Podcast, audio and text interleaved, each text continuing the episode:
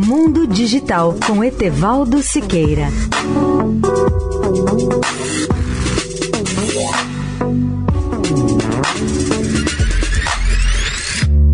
Olá, amigos da Eldorado. A tecnologia de satélites é uma das melhores ferramentas da proteção ambiental.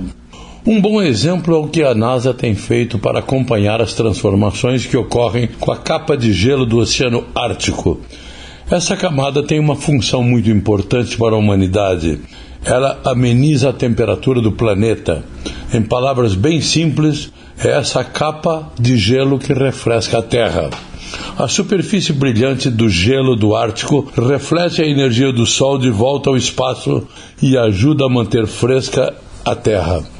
Como vigilantes mundiais dessa região, os cientistas usam vários satélites para rastrear a cobertura de gelo do mar e analisar a cada ano a situação do Oceano Ártico.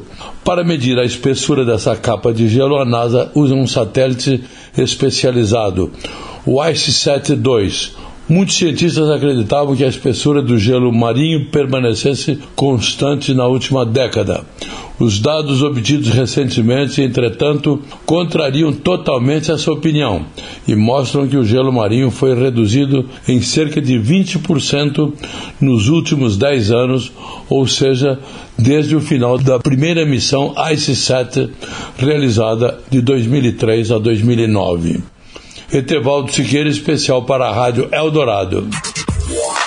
Mundo Digital com Etevaldo Siqueira.